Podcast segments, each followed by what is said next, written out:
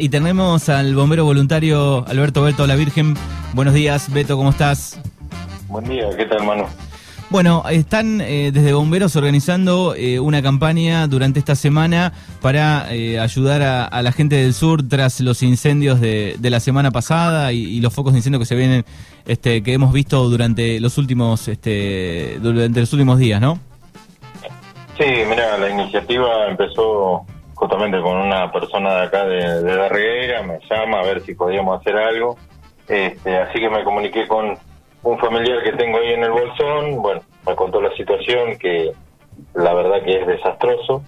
Este, él me conectó con una chica de ahí del hoyo, que es la que está encargada de la parte logística y eso, o sea, de la parte de las donaciones. Así que bueno, yo me puse en contacto con ella, lo hablé con los bomberos acá este, enseguida aprendió la idea, este, así que bueno, empezamos la campaña a recolectar cosas para, para la zona aquella, porque realmente se han quedado sin nada. Sí, hay, hay algunas, este, algunos barrios, algunos pueblos que han sido afectados eh, gravemente. ¿Qué, ¿Cuáles son las cosas principales que la gente puede donar? Porque eh, en esta organización, bueno, a veces se pide una cosa, otra. Eh, por ejemplo, el viernes hablábamos con con Florencia Lorrea, que estaba allá en el sur, bueno, nos decía que algunas cosas, por ejemplo, ropa había mucha, que necesitaban para ir otras cosas, ¿no? Exacto, sí. mira, eh, por lo que me decía esta chica, este, eh, la idea es todo menos ropa, porque ropa ya tienen dos galpones llenos ahí en el hoyo, esta chica es de ahí justamente del hoyo, este, y bueno, ya lo que pasa es que la gente, por lo general, lo primero que dona es ropa, ¿viste? Este, pero a ellos les falta. O sea, bueno, me mandó un listado, yo después te lo voy a hacer llegar, en el cual es desde mangos de hacha, mango de pala, martillo, tenaza, clavos, chapa, eh, tirante, todo, todo, o sea, porque la realidad las cosas se quedaron sin nada. Vos imaginate, es como decir que vos salís de tu casa, entro yo a tu casa y después no te dejo entrar. O sea que vos te quedaste con lo puesto y ya está, no tenés otra cosa, ¿no es cierto? Eso es lo que les pasa allá. Sí, sí, y perdieron absolutamente todo, ¿no? Porque son barrios que se han quemado completos. Sí, está la golondrina, se quemaron alrededor de 200 casas y ahí en el hoyo, eh, más o menos son alrededor de 30 casas. Este, lo que pasa el hoyo, bueno, es mucha, lo que es mucha vegetación en sí y las casas están entre medio de la vegetación misma, ¿no es cierto? Entonces ahí fue el drama más grande. Bien, y la gente que quiere donar, ¿a dónde puede acercar e-, esta donación? Bueno, eh, o sea, nosotros estamos acopiando ahí en el cuartel de bomberos. Este, entonces, todo lo que puedan donar, ¿no es cierto? Se pide, bueno, si por ahí quieren llevar algo ropa, que lleven, pero la realidad es que eso ya no haría falta.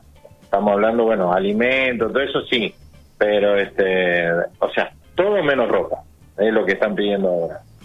Este, por ahí, el tema frazada también sería una cosa importante en el sentido que eh, estamos prósperos a llegar el invierno y esta gente no tiene nada. Otra de las cosas que me pedían eran plásticos, ¿no es cierto? O sea, como para invernadero o como para construcción en sí. Entonces yo pensaba en el tema de los silos bolsa acá, que muchas veces quedan los plásticos dando vuelta, bueno, así que ya estoy organizando como para conseguir eso también, ¿no es cierto? Bien, ¿el cuartel de bomberos tiene algún horario eh, durante los horarios este, comerciales? ¿En qué horario más o menos la gente puede acercarse?